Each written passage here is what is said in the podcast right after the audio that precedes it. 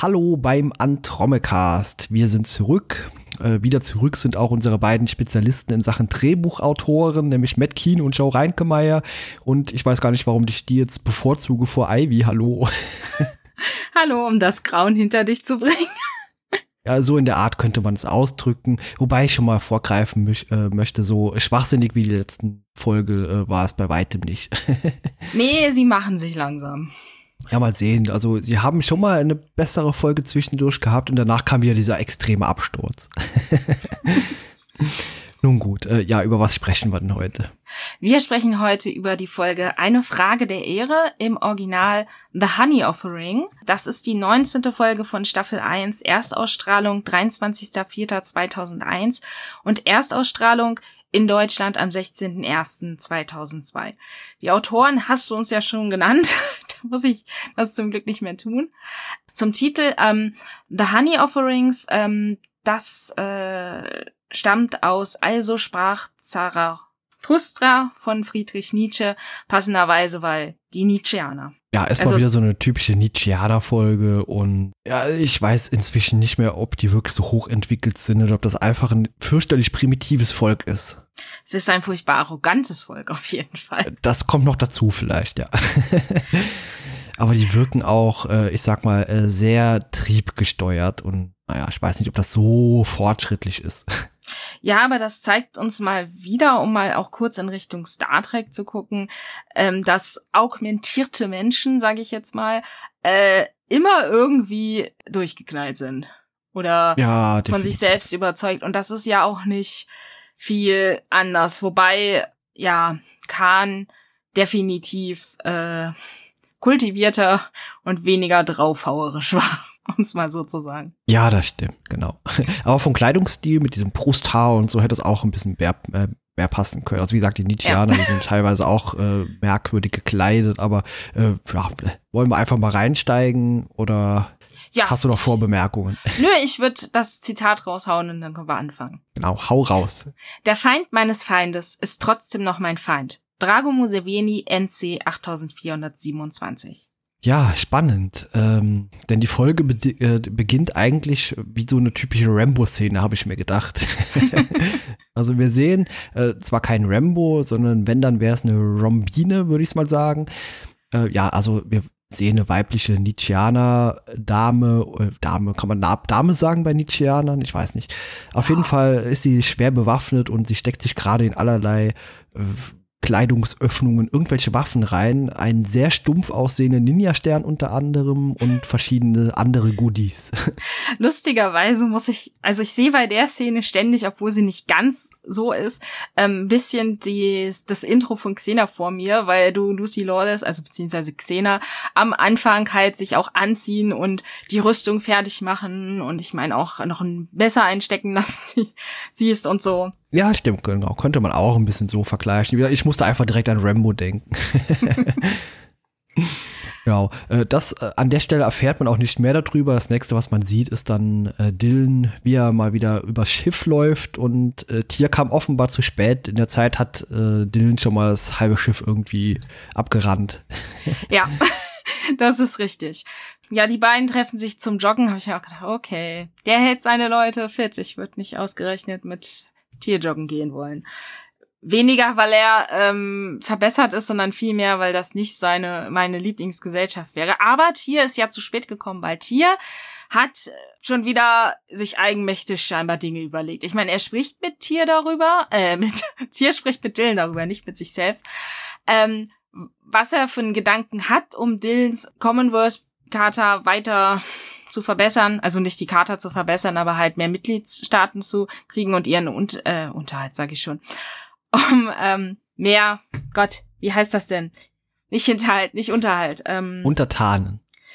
nee, ich meinte mehr so, weißt du, wenn so Leute dich unterstützen. Mehr Unterstützung für ähm, seinen Commonwealth zu finden. Aber ich denke mir halt trotzdem, naja, wenn er die ganzen Nachrichten weiß, dass da die beiden Clans sich verheiraten wollen und die jetzt jemanden suchen, der sie bringt, da hat er wahrscheinlich schon wieder irgendwie eigenmächtig angefragt oder so. Wie war denn dein Eindruck? Ja, habe ich auch gedacht. Äh, stand das vielleicht einfach an irgendeinem Balletin, an so einer Pinnwand irgendwo, so diese Anfrage, dass die jemanden suchen, der die da hinfliegen kann? Da habe ich mich gefragt, warum können die das nicht selber? Ich meine, äh, die sind doch offenbar auch, äh, haben auch Schiffe, mit denen sie selber da hingekommen wären. Also was war jetzt hier dieser mm. Sinn? Ja, den Sinn, den kann ich tatsächlich nachvollziehen. Ähm, weil du musst ja überlegen, also das sagt Dylan ja, meine ich auch, neutrales Schiff. Ich meine, hm. er sagt sowas in der Art. Also, weil der Punkt ist ja, du hast ja zwei verfeindete Völker.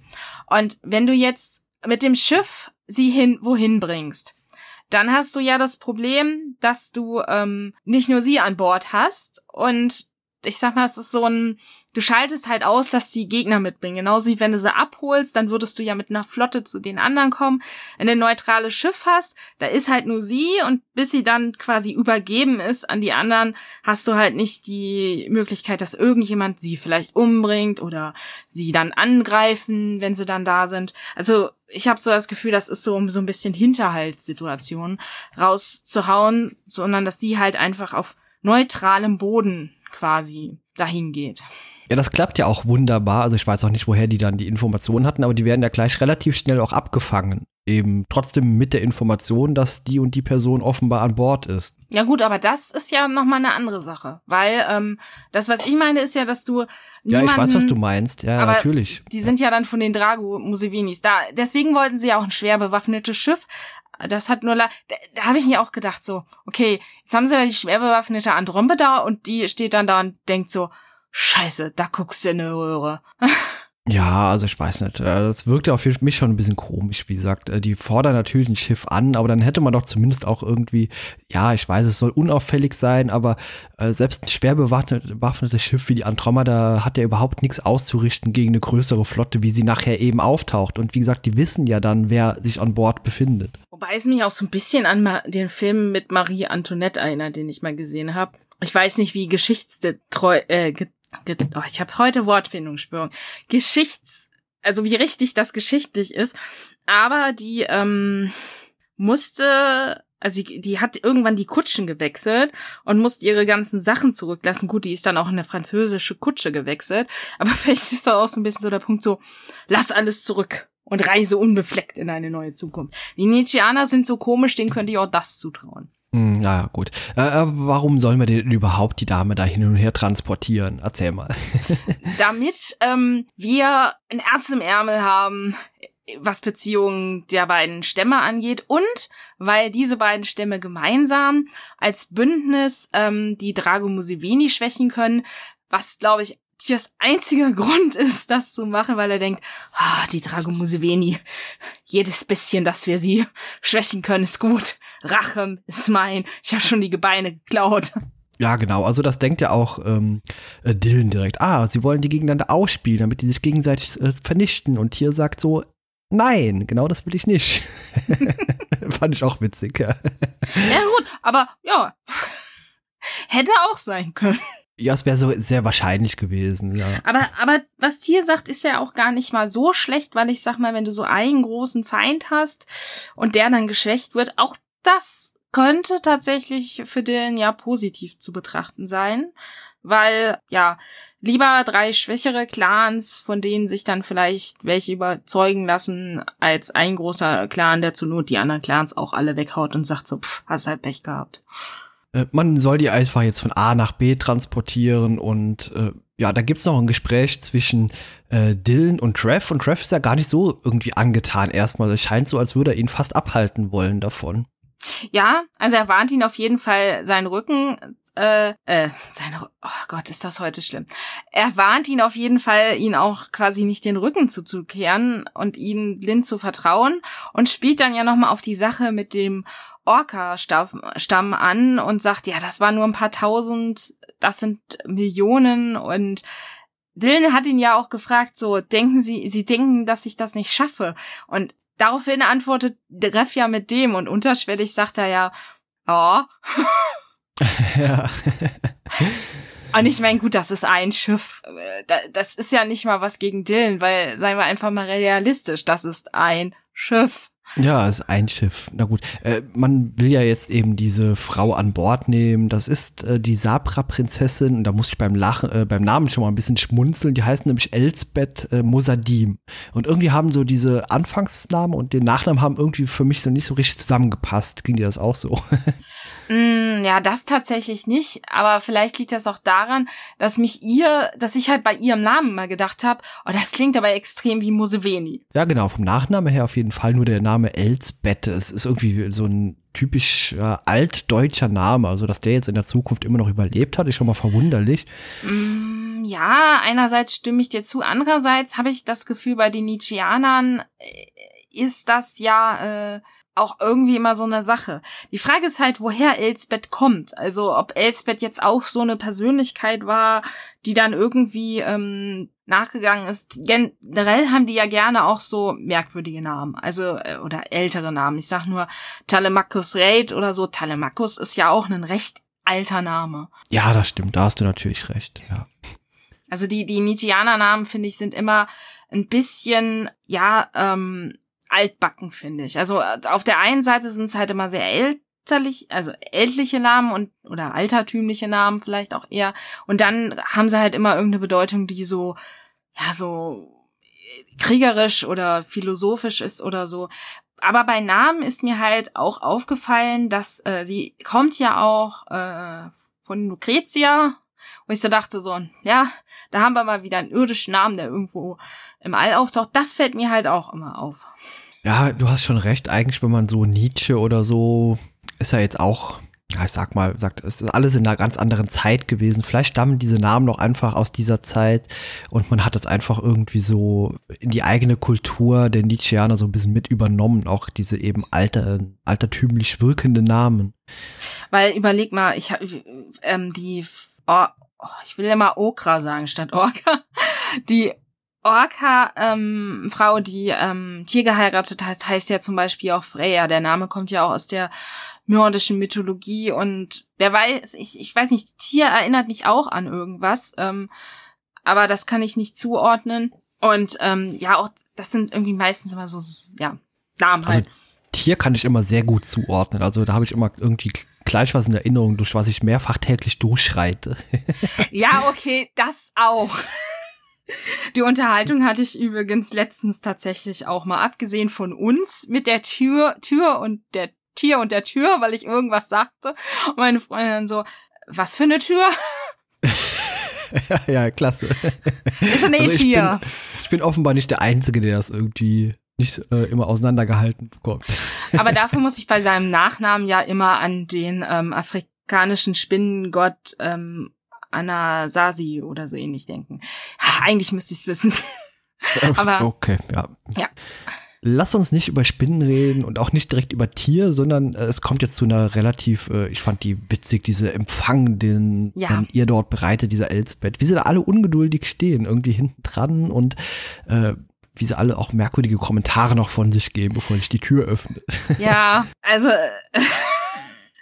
Ja. Genau, ja, dann öffnet sich eben, wie gesagt, die besagte Tür, der Transporter landet und äh, ja, dann empfängt man diese Dame und ja, die sieht ja äußerlich wirklich aus wie so eine äh, Kriegerprinzessin, würde ich fast sagen. Sie glänzt auch mit typisch äh, Nietzscheanischer Arroganz in der Szene, habe ich gedacht. Aha, hat hier mit Absicht nicht gesagt, dass er hier nicht das Sagen hat, weil sie äh, begegnet ihm ja, sagt deinen Sklaven, sie mal, soll mein Gepäck aufs Quartier bringen. Und äh, Dylan ist ja offenbar auch nicht sehr begeistert. Natürlich hätte er auch direkt sagen können, ja, Moment mal, ich bin hier der Chef. Aber das hat mhm. er eben nicht gemacht und äh, gibt danach eigentlich nur Tier so einen Kommentar ab, äh, ja, wann wollten sie die denn davon unterrichten? Ja, warum muss er die denn davon unterrichten? Wieso hat er denn nicht gesagt, hier, Moment, ich hier bin der ja. äh, Befehlshaber? Ja, fand ich irgendwie ein bisschen merkwürdig. Also prinzipiell das Tier, das am Anfang hätte sagen sollen, das fand ich nachvollziehbar, wenn er die Kommunikation gemacht hat. Aber jetzt an der Stelle, also ich sag mal so, wenn Tier jetzt an der Stelle gesagt hätte, ja, nee, das war ein Missverständnis, ich hab das nur für Dylan gemanagt oder so, okay, aber prinzipiell, ja, ich habe auch gedacht, warum sagt er nicht eigentlich was? Ja, komisch. Äh, aber wer was sagt, ist ähm, hinten dran unser äh, Freund Harper, der gibt mal wieder äh, Kommentare ab, ich sag's einfach mal so. Ja, ja. Äh, ganz kurz, davor stellt Tier ja auch tatsächlich fest, dass sie nicht hässlich ist dafür, dass sie eine, Gott, ich habe ihren Stamm, Sabra, dass sie, obwohl sie eine Sabra ist, nicht hässlich ist. Ja, und dann fängt eben Harper wieder an. Ja, genau. Also Harper ist ähm, erstmal sehr angetan, würde ich sagen. Und ähm, Trance möchte ihr noch Blumen überreichen und äh, bezeichnet sie ja selbst auch irgendwie als Haustier und ob sie stubenrein ist. ja, ja, sie nennt sie ähm, niedlichen kleinen, äh, niedlichen lila Affen. Und äh, genau, ob sie stubenrein ist, ähm, ja, die Trends fand ich da aber auch irgendwie niedlich, weil sie nannte sie Miss Alpha-Nietzscheanerin.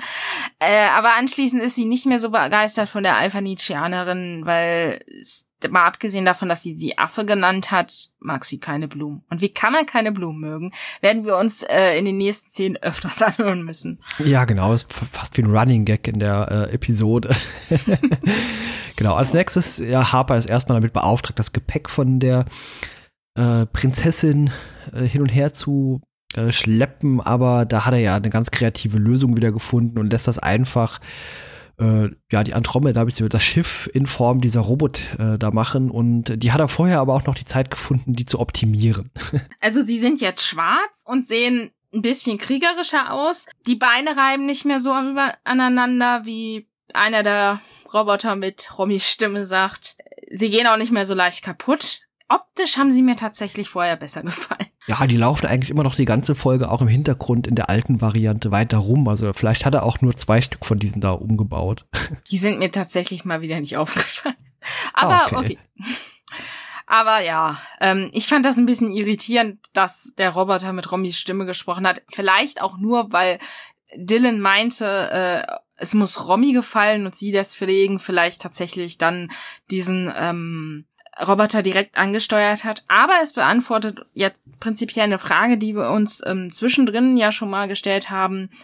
Wie viel Romy sind die eigentlich? Also scheinbar sind sie definitiv sowas wie ja, wie ferngesteuerte Handlanger oder sowas. Ja. ja. Genau. Ich habe irgendwie gerade versucht, ein, ein Beispiel in körperlicher Form zu finden, aber da ist mir nichts eingefallen, weil irgendwie, ja. Ja, naja, gut, äh, die Elsbeth, die hat auch direkt wie so eine, äh, jetzt wollte ich sagen Domina, wie so eine, wie so eine Diva, wollte ich sagen. Aber sie hat eine Peitsche, also so weit ja. weg bist du nicht. ich meine tatsächlich wie eine Diva, denn die äh, stellte erstmal direkte Ansprüche, die Quartiere sind ja alle zu klein und äh, Dylan meinte auch, äh, ja, sie haben doch schon das Größte bekommen und nein, aber sie will lieber das Aussichtsdeck wo ich mir gedacht habe, so, okay, das ist vielleicht groß, aber ich würde nicht im Aussichtsdeck schlafen wollen. Aber sie hat ja auch so viele Kisten mit Waffen mit, wie wir später erfahren, sonst Waffen. Vielleicht ja deswegen, damit sie die Sachen nicht im Frachtraum hat und sonst hat sie keinen Platz mehr, aber ganz ehrlich, ich könnte mir ein schöneres, einen schöneren Ort als das Observationsdeck zum Schlafen vorstellen. Ja, wer hat eigentlich in der Zwischenzeit noch dieses Ikea-Bett dort aufgebaut? Also das muss ja auch irgendwie da hingekommen sein. Na, die Romy-Roboter. Okay, meinst du, die sind so talentiert, dass die das aufgebaut haben in der Zeit? Es wäre witzig gewesen, wenn so ein Roboter, ja genau, der Robokoch. Wäre auch witzig gewesen, wenn im Hintergrund so, so ein Roboter gestanden hätte mit so einer Ikea-Aufbauanleitung und wäre einfach nicht weitergekommen oder es hätten Teile gefehlt. Also in meinem Kopf steht er da, dreht immer die Anleitung in den Kopf ja, ja, genau. und sehr verwirrt.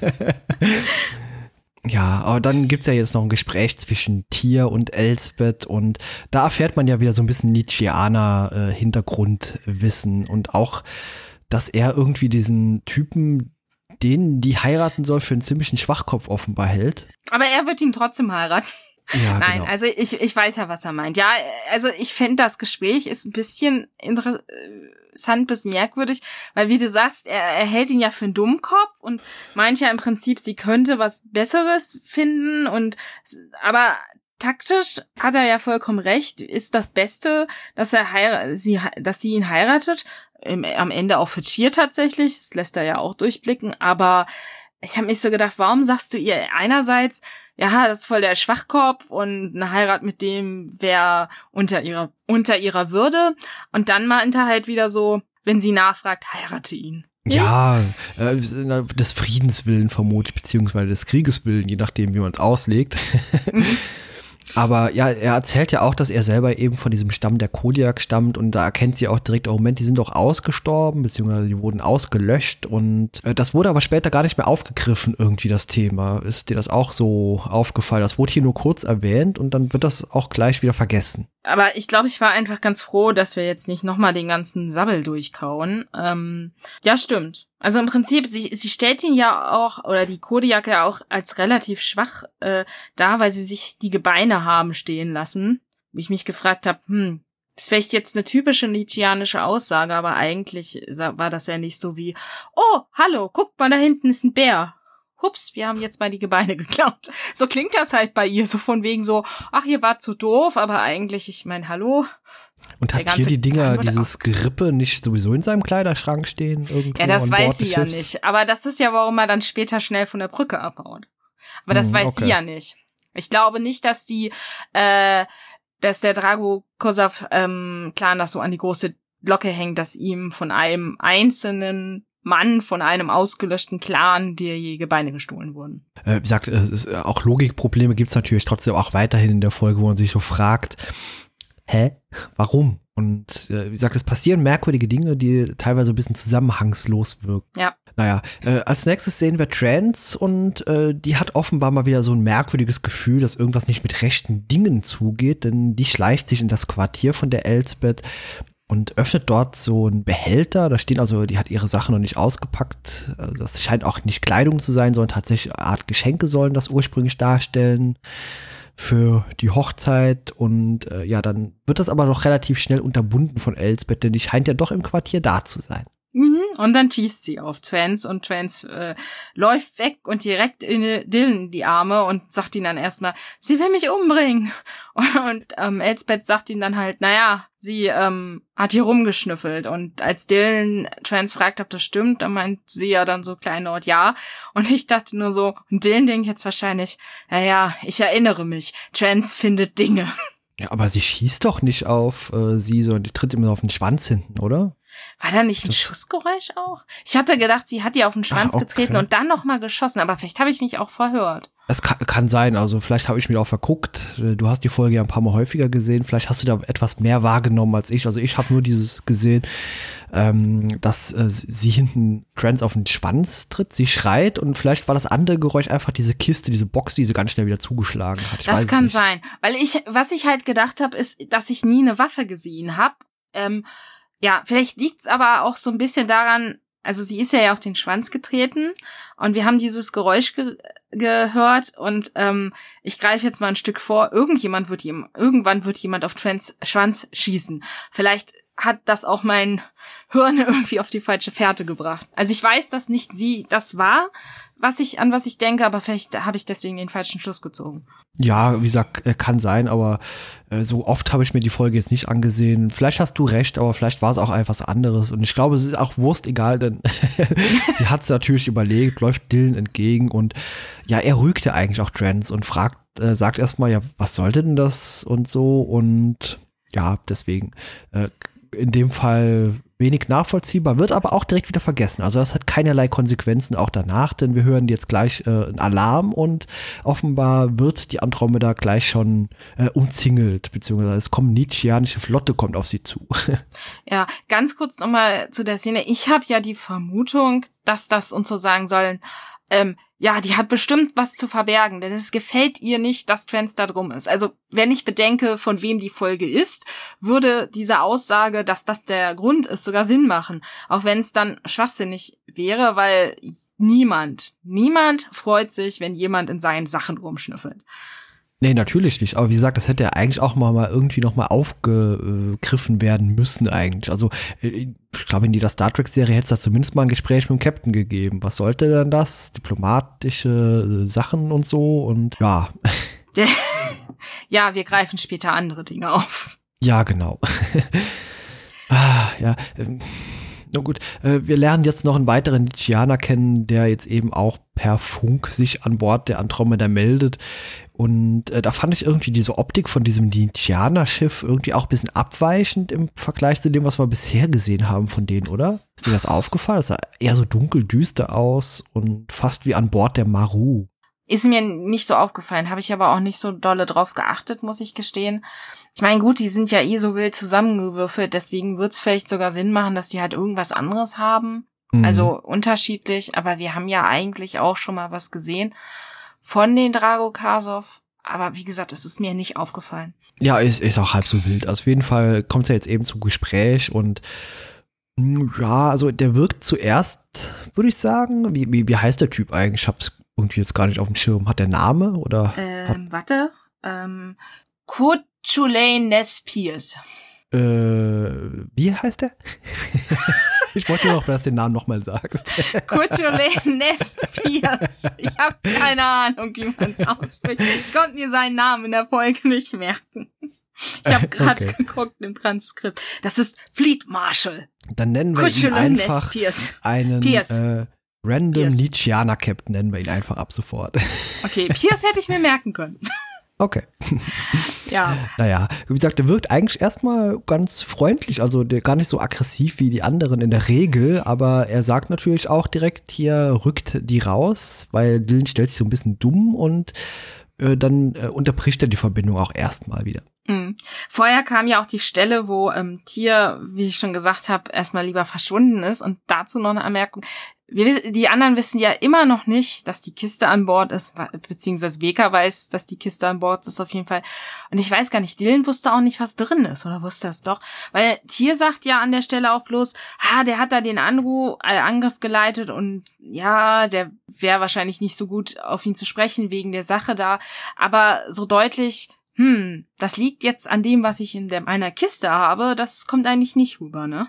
Nee, nicht so wirklich. Aber mal eine andere Frage. Diese Kiste mit diesem Skelett drin, das haben wir ja in den letzten Folgen schon mal gesehen. Und äh, hat das eigentlich nur eine symbolische Aussagekraft oder hat das irgendwie einen Sinn oder einen Zweck, das Ding? Naja, da die ähm, Nietzscheaner genetisch ja ähm, fixiert sind, hat das mit Sicherheit auch einen Sinn, dass man vielleicht tatsächlich versuchen wür wollen würde, daraus ähm, neuen Nietzscheaner zu basteln mit der DNA und ähm, okay. DNS. Und ähm, die Sache ist, ähm, die, ähm, wie heißt denn das jetzt? Die Nietzscheaner haben doch ähm, genetische Nachfahren. Das heißt, du könntest anhand dieser Gebeine, und das wird in irgendeiner späteren Folge auch ähm, meine ich, geguckt, kannst du halt gucken, ob es vielleicht einen genetischen Nachfahren von Drago Museveni gäbe und der würde dann natürlich ja, okay. bei allen Nietzscheanern sehr hoch stehen. Ja, okay, verstehe ich. Ja. Das ergibt natürlich Sinn. Ansonsten nur dieses äh, Skelett im Kleiderschrank stehen zu haben, das ergibt jetzt, ergab für mich zumindest keinerlei Sinn, außer dass es eben so eine symbolische Aussagekraft hat wie äh, bei verschiedenen Religionen und äh, wie gesagt halt irgendwas, so ein Kreuz oder irgendwie so, halt einfach so eine symbolische mhm. Sache. Aber ich glaube, es ist auch gleichzeitig tatsächlich eine Reliquie, die die vielleicht sogar anbeten. Das kann sein. Ich habe Tier zwar noch nicht beten sehen, ich glaube, ich will das auch nicht sehen, aber ähm, ich glaube, man geht jetzt mal weiter noch in der Folge hier und zwar äh, Dylan, Baker und Tier wollen ja jetzt oder schmieden ja hier einen Plan. Und zwar wollen sie ähm, ein Ablenkungsmanöver mit der Andromeda machen. Aber ähm, Dylan und Elsbeth hauen mit der Maru ab.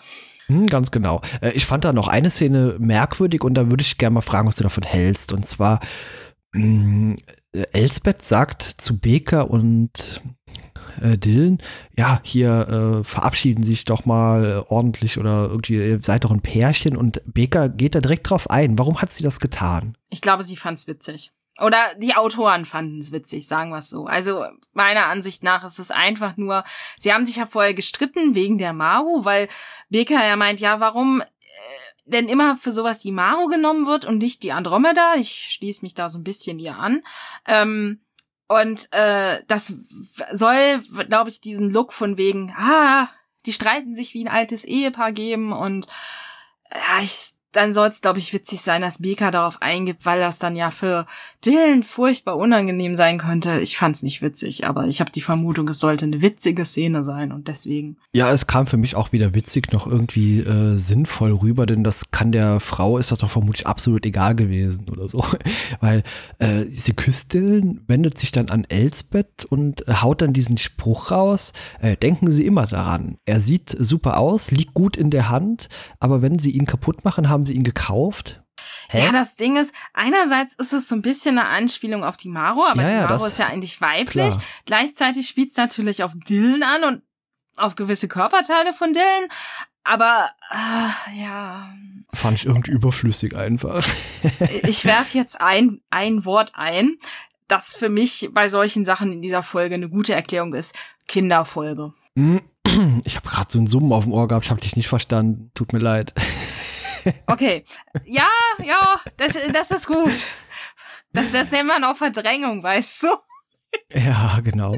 Äh, auf jeden Fall soll das Ganze jetzt einfach ein Ablenkungsmanöver sein. Dylan fliegt mit Elsbeth und der Maro eben in entgegengesetzte Richtung und die Andromeda zieht äh, diese ganze Nietzscheaner-Flotte hinter sich her und soll die einfach ablenken. Ja, Und- mit, ja. Nee, du, alles, was jetzt in den nächsten, ich sag mal, zehn Minuten passiert, das kann man eigentlich innerhalb von wenigen Sekunden erzählen, aber wenn du noch was erzählen möchtest, erzähl's. Nee, ich wollte auch nur sagen, ähm, ja, und die, an, also sie funken halt, dass ähm, Elsbeth sie als Geiseln genommen hätte. Äh, willst du die ähm, nächsten 15 Minuten in ein paar Sekunden zusammenfassen oder soll ich's tun? Mach du mal. Okay, äh, mit der Baru fliegt man weg. Dylan äh, ist da natürlich auch neugierig, denn das hat er vielleicht so von Trans, hat er vielleicht so ein bisschen, ja, vielleicht hat die Frau ja recht, die hatte immer so Glück und immer so einen richtigen Riecher und deswegen durchsucht er jetzt ihre Sachen. Das ist jetzt, äh, vielleicht hat er deswegen auch eben nichts mehr zu Trans gesagt, weil er es selber auch nochmal machen will und äh, ja, da findet man ja alles Mögliche, außer irgendwie Geschenke, die zu einer Hochzeit irgendwie übergeben werden könnten, nämlich Waffen, Bomben, eine Mini-Atombombe oder irgend sowas ähnliches. Und ja, dann kommt es ja auch zum Kampf zwischen den beiden und das wirkt auch irgendwie von der Choreografie nicht immer ganz äh, geil, aber wenn ich jetzt noch drei Minuten weiter rede, kommst du nicht mehr zu Wort. Sag mir mal, was du von diesem ganzen Kampfgedöns da hältst. Ja, das war. Äh, ich schließe mich an. Also die Choreografie war, oh Gott. Also ich fand es sah sehr lahmarschig aus und nicht so wirklich. Ja, vor Ernst allem, wenn man, äh, also, ja, sie- es ist sehr lahmarschig. Also die kämpfen wirklich, vor allem die Elsbeth, äh, Dylan äh, kommentiert das zwischendurch, boah, ist die echt schnell. Und äh, das wird uns aber nicht gezeigt. Also das sieht aus wie äh, so, so ein Zeitlupe-Kampf oder so. Also selbst Choreografien bei Bud Spencer waren noch viel schneller dann. Ja, und dann haut sie ja so einen Spruch raus. Ja, du, du kämpfst äh, für einen Menschen, kämpfst du ja ganz gut. Woraufhin Dylan ja meint, ja, für eine Frau du auch nicht. Ich bin mir nicht sicher, ob ich diesen Spruch jetzt schlimm finde oder nicht, weil einerseits ist so eine Aussage ja jetzt nicht besonders geil. Auf der anderen Seite ist es genau die Erwiderung, die halt zu ihrem wenig genauso blöden Spruch passt. Also von daher, ja. Wir erfahren Hm. ja in der Szene, neben, dass sie scheiße kämpfen, optisch betrachtet und dann auch so, erfahren wir ja auch noch, äh, dass ähm, Dylan, das hatte ich glaube ich auch irgendwann in der Folge vorher schon mal angedeutet, ja kein normaler Mensch ist. Deswegen ähm, ist er halt auch stärker und kommt gegen sie halbwegs gut an. Seine Mutter stammt ähm, von einer Schwerkraftwelt und deswegen ähm, ist er stärker als normaler Mensch. Ja, genau. Das ist natürlich auch einerseits unlogisch, denn äh, natürlich herrschen, wenn man über Jahre oder Monate auf so einem Raumschiff ist, da auch genau dieselben, äh, sag mal, Gravitation und dann ist man mit der Zeit, äh, passt sich die Muskulatur eigentlich an und dann ist man auch nicht stärker als alle anderen. Ja, die Frage, behaupten. Ja, die Frage ist halt, wie das irgendwie gemacht ist. Sie, sie ist ja nicht, ähm, also bei The Orville gibt's ja Charaktere, die ähm, von, Schwer, von der Schwerkraftwelt kommen und bei denen ist das ja tatsächlich so, dass die sich Ja, ja, irgendwann klar. an die normale Welt gewöhnen. Bei seiner Mutter ist es ja so, die ist ja ähm, genetisch auch angepasst worden, so wie diese Wasseratmer, die wir schon mal in der Folge hatten. Ähm, vielleicht ist das tatsächlich so, dass das genetisch verankert ist, dass die stärker sind. Also dass diese Stärke nicht dadurch ist, dass der Körper sich angepasst hat, sondern dass äh, die generell einfach äh, Stärke in den Genen haben, weil das ja ursprünglich auch normale Menschen waren. Vielleicht ist das ein Unterschied. Dass die einfach stärker sind, so wie die Nietzscheaner ja auch stärker sind durch ihre genetische Entwicklung, dass die Schwerkraftwelt nicht der Auslöser war, sondern dass die, weil sie auf die Schwerkraftwelt gegangen sind, vorher genetisch verbessert wurden und das halt vererbt wurde und sich das deswegen irgendwie nicht anpasst. Also nicht, Mhm. dass durch diesen Widerstand du in einer Welt, wo weniger ähm, Gravitation ist, stärker bist, sondern dass du einfach, um gegen die Gravitation anzukommen, von vornherein stärker warst. Ja, das kann natürlich sein. Naja, ich sag, der Kampf geht dann immer noch weiter und äh, die Elsbeth zieht irgendwann so eine, so eine Art Laserpeitsche raus und die ist offenbar sehr, sehr gefährlich und Dylan sagt auch, lassen Sie das Ding bloß nicht fallen, das würde direkt ein Loch hier irgendwie in den Rumpf hauen und genau dasselbe passiert ja auch gleich, denn äh, Dylan wird dann wie so ein Staubsauger an die Wand gezogen und am Ende helfen sie sich aber doch einander und äh, können das dann irgendwie versiegeln und ja, also ich sagte es, alles so ein merkwürdiger Ablauf. ja.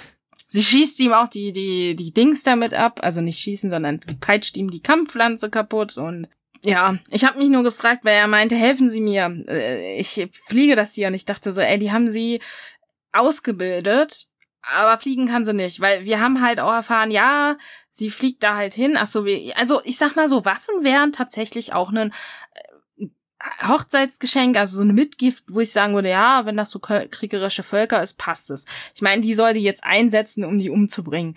Und sie wurde, seit sie drei ist, darauf trainiert und es gibt halt für sie auch keinen anderen Zweck, aber ja. Wie gesagt, äh, Dylan bekommt am Ende des Kampfs dann so eine Art Handfessel angelegt, so ein Sklavenarmband würde ich es nennen. Und das kann man ja auch wieder schön fernsteuern mit demselben Ding, das äh, Jarentex beim letzten Mal hatte. Scheint aber länger zu halten, die Batterie. Ja, genau, scheint länger zu halten, aber äh, das Ding würde ich eigentlich gern Kevin Sorbo mal anziehen und auch mal ein bisschen so Blitzdings irgendwie. ja, ja, ich, ähm, äh, stimme da mit für ab. War da eigentlich schon die Sache mit, mit den Ovarien? Ovarien? Was? Wo? Mit ihren Eierstöcken. Kommt das? Ach so, äh, das hat sie am Rande mal so erwähnt. Das war vorher schon. Äh, äh erzähl mal, was da genau gemeint war. ja, ähm, irgendwann meint Dylan halt in dem äh, Verlauf des Gesprächs, ja, ähm, und wenn sie stirbt, ähm, weil sie sich ja selbst töten muss, um den anderen Clan auszulöschen, dann kann sie ja ihre genetische äh, ihr genetisches Erbe nicht weitergeben. Und wir haben ja erfahren, das ist sehr wichtig für Nietzscheaner. Und dann sagt sie, ja, nee, nee, das ist schon in Ordnung. Sie haben hier die Ovarien, also die Eierstöcke rausgenommen. Ähm, und andere Frauen werden deswegen, ähm, ja, für sie, weil sie so eine starke Kriegerin ist, dann das genetische Material austragen. Ich muss gestehen, ich habe mich an der Stelle gefragt, funktioniert das dann? Ja, und mein, ist den Nietzscheanern nicht allgemein diese Fortpflanzung so wichtig und dass das eben alles auf natürlichen Wege abläuft?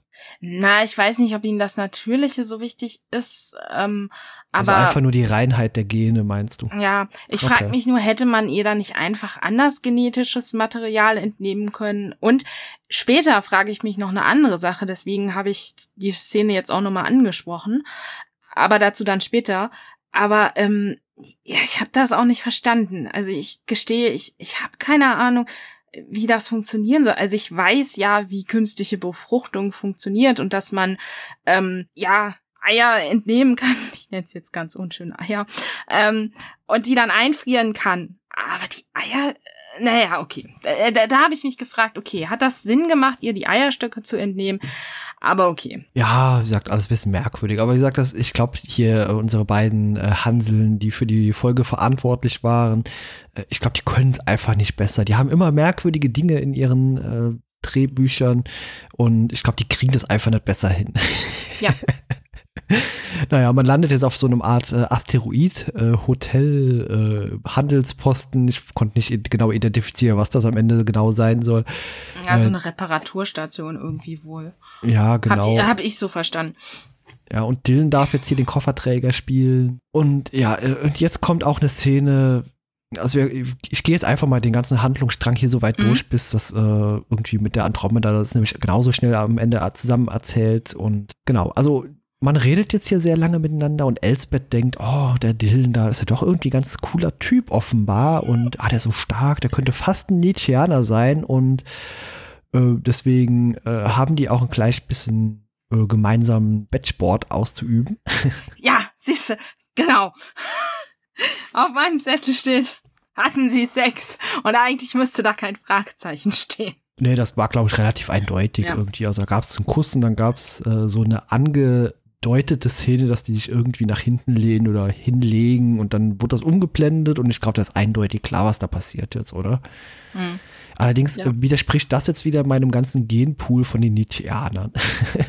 Nö, den versaut er ja nicht. Ja, nicht, äh, nee, natürlich nicht, aber äh, ja, ich weiß nicht, sind die so offen dann doch für alle anderen Spezies? Weil das wurde uns ja auch immer anders erzählt.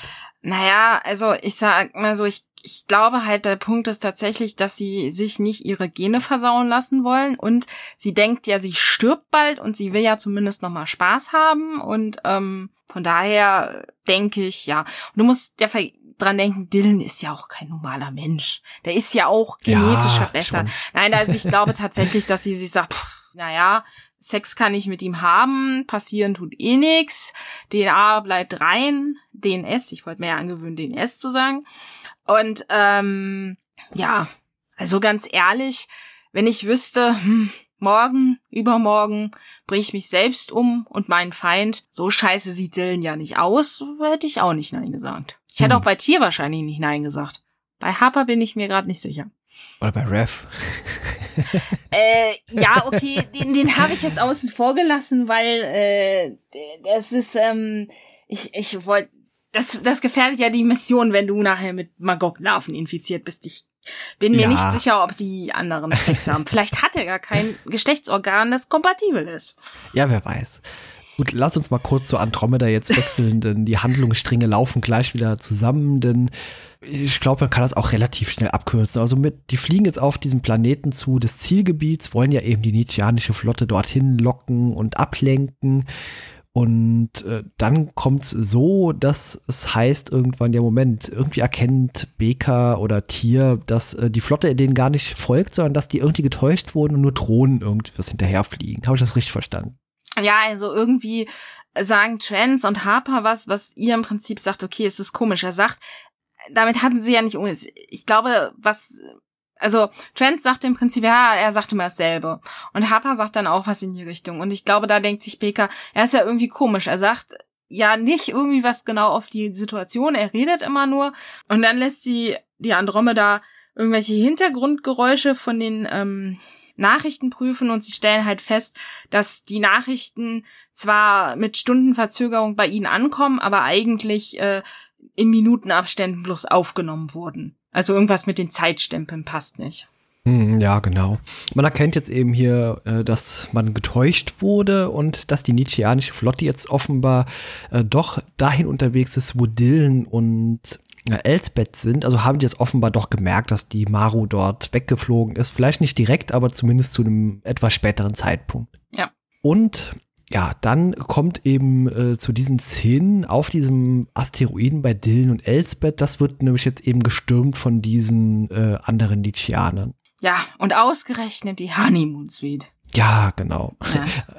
ja. man hat offenbar vorne den Typ im Hotel gefragt, äh, ja, wo sind denn die? Weil die sind ja eindeutig mhm. so Nietzscheaner-Dame und so ein großgewachsener Dylan, der, die fallen natürlich auf. die Frau mit dem hübschen Sklaven. Genau. Ah. naja, man kann sich dann irgendwie befreien, man kommt auch wieder zurück auf die Maru und äh, dann steht eben auch diese Nietzscheanische Flotte dort und ja, dann kommt natürlich die Andromeda auch passend äh, zur Hilfe geeilt und äh, ja, dann hat man ja wieder neue Pläne, die man schmiedet. ja, also Dylan und äh, Elsbeth sind sich auch einig, dass sie dumm sind, weil sie da sind, äh, aber sehr zu Elsbeths Missfallen sagt äh, Dylan zu Baker, äh, dass sie nicht eingreifen sollen. Also sie sollen zwar was tun, aber sie sollen jetzt nicht irgendwie ihn groß angreifen und ähm, ja, ihm das überlassen. Ja, Warum genau. auch immer. Ja, gut, äh, Dylan äh, zeigt jetzt doch mal, dass er eigentlich ein sehr überlegener Typ ist und dass er die Nietzscheaner jederzeit austricksen kann. Also intellektuell ist er denen offenbar sehr überlegen. Und ja, man lockt die einfach in so eine Falle, denn Dylan erkennt, äh, die Nietzscheanische Flotte im System, die muss sich ja vielleicht schon auf eine Art Krieg vorbereitet haben. Äh, und die sind geschickterweise natürlich in der Nähe von der Sonne geparkt und dort fliegt man hin und ja, es, er hat recht, da ist tatsächlich eine größere Flotte, sodass man am Ende diese, äh, ich sag mal, bösen Nietzscheaner, wie heißen die doch gleich? Die Drago Kasov. Ja, genau, dass man die doch vertreiben kann.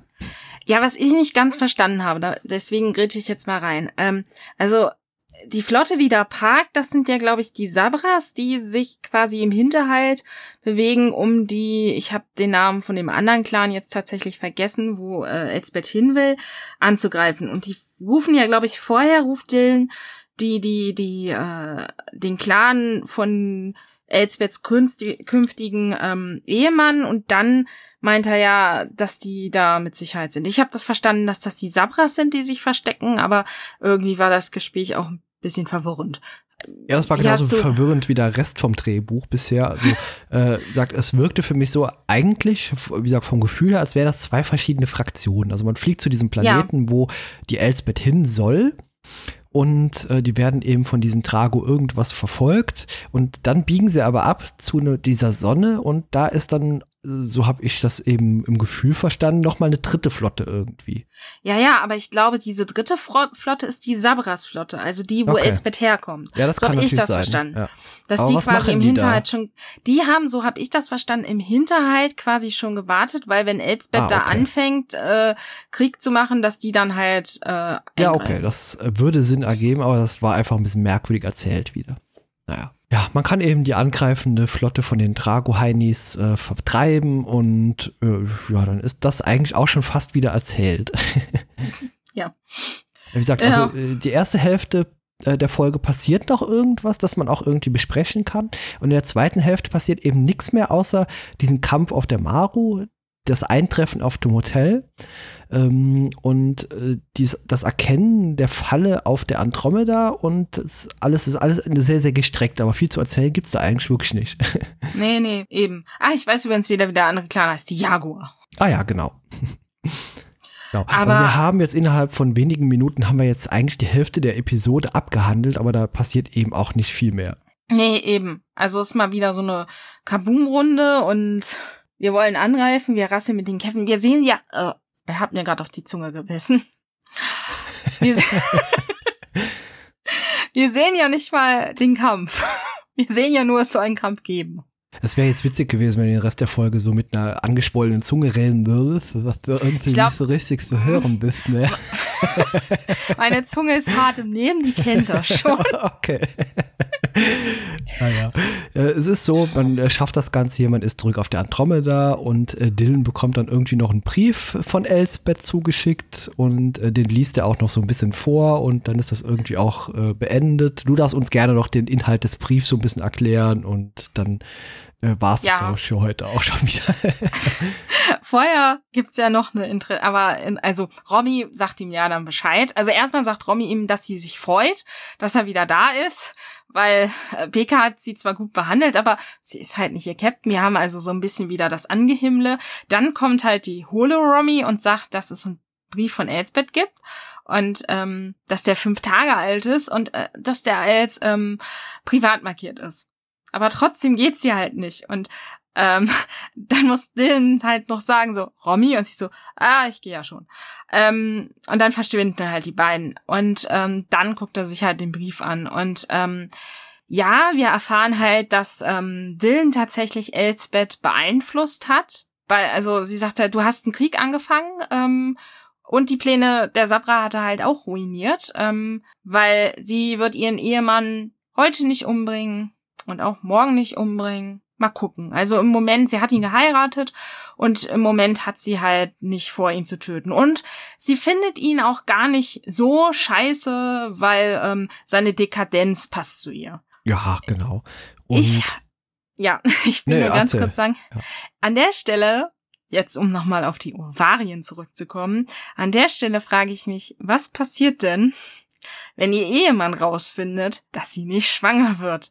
Ich weiß, Nietzscheaner haben mehr als eine Ehefrau, aber naja, davon abgesehen, dass ich finde, dass es ein bisschen schwierig ist, weil wenn die tatsächlich, ich meine, das war ja anders geplant, aber wenn sie tatsächlich ihre genetischen Merkmale der Clans vermischt hätten, hätte das ja auch ein Bündnis mehr noch verschweißt. Aber ich könnte mir auch tatsächlich vorstellen, dass das so einem Nietzscheaner nicht gefällt, wenn er dann irgendwann denkt so, oh, wir schicken die jetzt mal zu einem Nietzscheaner-Arzt, um Haus zu finden, warum das denn immer noch nicht geklappt hat. Und er guckt und sagt, oh, das ist aber schade. Ihre Ehefrau hat gar keine ähm, Eierstöcke, mein Clanführer. ja, äh, Ich möchte jetzt nicht wissen, was die mit ihr machen. ja, oder was die dann mit den allen dort macht, weil die ist ja ausgebildete Profikillerin. Hm,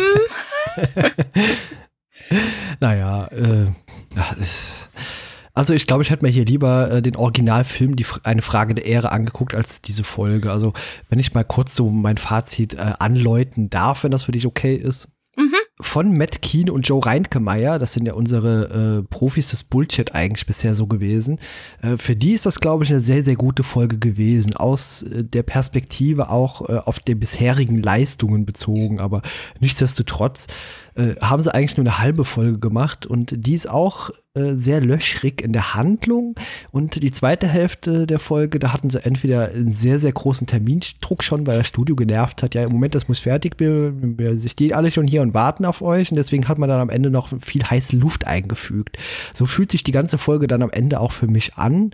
Die Handlung äh, ist so eine typische 0815 Nietzscheaner-Gedöns, wie wir es eigentlich in der fünften Folge schon gesehen haben. Also ja, Tier trifft Weibchen, Weibchen äh, will sich verlieben. Dieses Mal ist es nicht Tier, sondern äh, so ein bisschen Dillen wird angehimmelt und am Ende erreicht man trotzdem nicht so arg viel, außer dass doch keinen Krieg gibt, zumindest erstmal nicht. Also das lässt sie ja selber auch offen und deswegen ist das für mich Ah, ich, ich bin mal ein bisschen guten Willen heute und sag, es ist nicht die letzte Bullshit-Folge, sondern es ist eine Folge, die so zwischen Mittelmaß und schlecht pendelt. Und jetzt bist du dran. Ja, wir kennen es ja, mein Fazit ist immer sehr viel länger als dein Fazit. Wahrscheinlich heute nicht.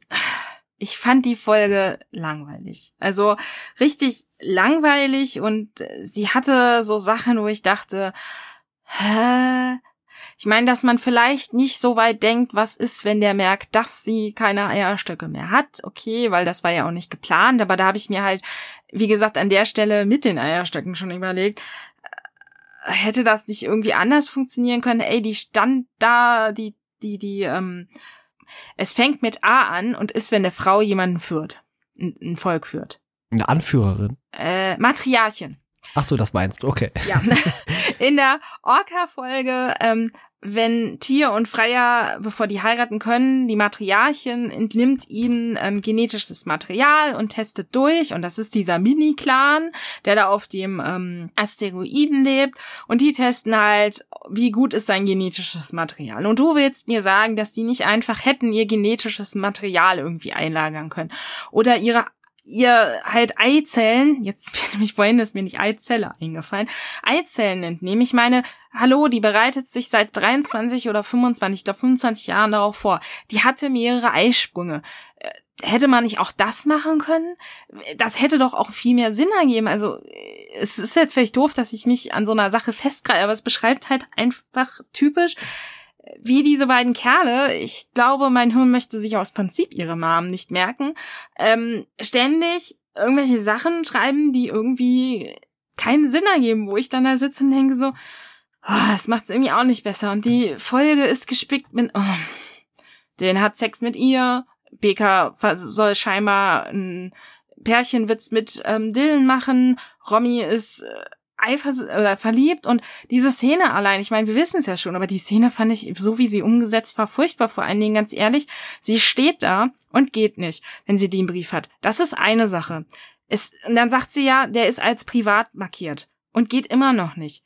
Wenn Dylan jetzt gesagt hätte, oh, ich sehe, der ist privat, oder dann gesagt, der ist privat markiert und sie wäre dann gegangen und hätte es halt vorher nicht gewusst, dann hätte es ja Sinn gemacht oder äh, die andere ist ja auch nicht gegangen. Also man hatte nicht so das Gefühl, dass er mich gefragt, hallo, warum geht die nicht endlich? Da, da, auch wenn sie verliebt ist, es ist Schwachsinn. Und nur weil es eine Frau ist, muss ich nicht eifersüchtig sein, nur weil da irgendeine Frau einen Brief als privat markiert hat. Ich meine, in dem Brief steht ja jetzt auch nicht drin wie, ah, und obwohl ich mich heiß in dich verliebt habe und der Sex mit dir so toll war, also, sondern da steht mein Ehemann. Ja, das sind so Sachen, das sind Kleinigkeiten, aber die fand ich auch doof und ich fand die Folge langweilig und vielleicht ist mein Fazit jetzt tatsächlich besser, äh, länger geworden, als ich dachte. Mein Fazit ist allerdings nicht besser als deins, weil für mich war diese Folge echt schlecht. Also sie war nicht am Niveau der, mm, um Summgeräusch einzufügen Folge, aber sie war, ach, nee, nicht meins. Ja. Äh, ja, Matt Keen und Joe Reinkemeyer. Äh, wir werden die in der zweiten Staffel wiedersehen, äh, mehrfach.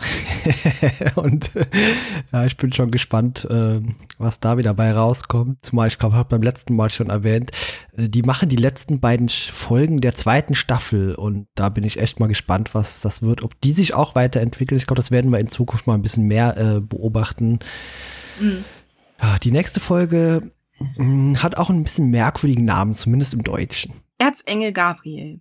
Genau, im Englischen heißt die Folge Starcrossed und da sind wir mal sehr gespannt, was uns dort erwartet. ja, ähm, also mein eine Meinung, also meine Erinnerung betreffend und der ersten, ich glaube, 20 Minuten, die ich inzwischen gesehen habe vor ein paar Wochen, da mich zurückgehalten habe und doch die schlechte Folge, die wir damals besprochen haben, wieder geguckt habe, ist äh, ein ganz gutes Fazit. Also und wir erfahren in der nächsten Folge dann noch mal ein bisschen mehr über Feinde, die uns begegnet sind, und zwar die, oh Gott, Respekterianer, dessen Namen ich gerade vergessen habe, gibt mir einen wundervollen kurzen Moment, dass ich meine Ehre ein bisschen wiederherstellen kann. Ich glaube, diese äh, mit den Restaurianern bekommt man Restaurianer, tun, oder? genau. Ja, genau. Das ist witzig, dass ansonsten fallen mir die Namen nie ein und du musst mich aufklären. Jetzt ist mir das spontan eingefallen. Ja, aber ich muss dazu sagen, also vielleicht liegt es auch einfach dadurch, dass ich so durch bin momentan. Mir ist ja vorhin nicht mehr Eizelle eingefallen. Heute ist vielleicht nicht so ganz mein Tag. Genau, die Restaurianer, die ähm, werden uns wieder begegnen. Wir werden ein bisschen mehr über die erfahren. Und die Folge, wir gehen so langsam in den Endspurt der ersten Staffeln und wir gehen so langsam auch in Richtung des Abyss. Noch nicht in der nächsten Folge, da kommt er, glaube ich, wenn ich mich nicht total irre, nicht vor. Aber langsam finde ich, nimmt das Ende der Staffel nochmal Fahrt auf. Ich kann mich an die anderen Folgen nicht mehr erinnern, die noch kommen, aber ich kann mir gut vorstellen, das wird ganz gut. Gut, dann sind wir mal gespannt, was da dabei rauskommt. Wie gesagt, diese beiden äh, Hanseln, die hier die Folge mal wieder geschrieben haben, die werden wir jetzt erstmal in der Staffel nicht mehr sehen und äh, dann schauen wir mal, ob die auch sich irgendwie weiterentwickeln können.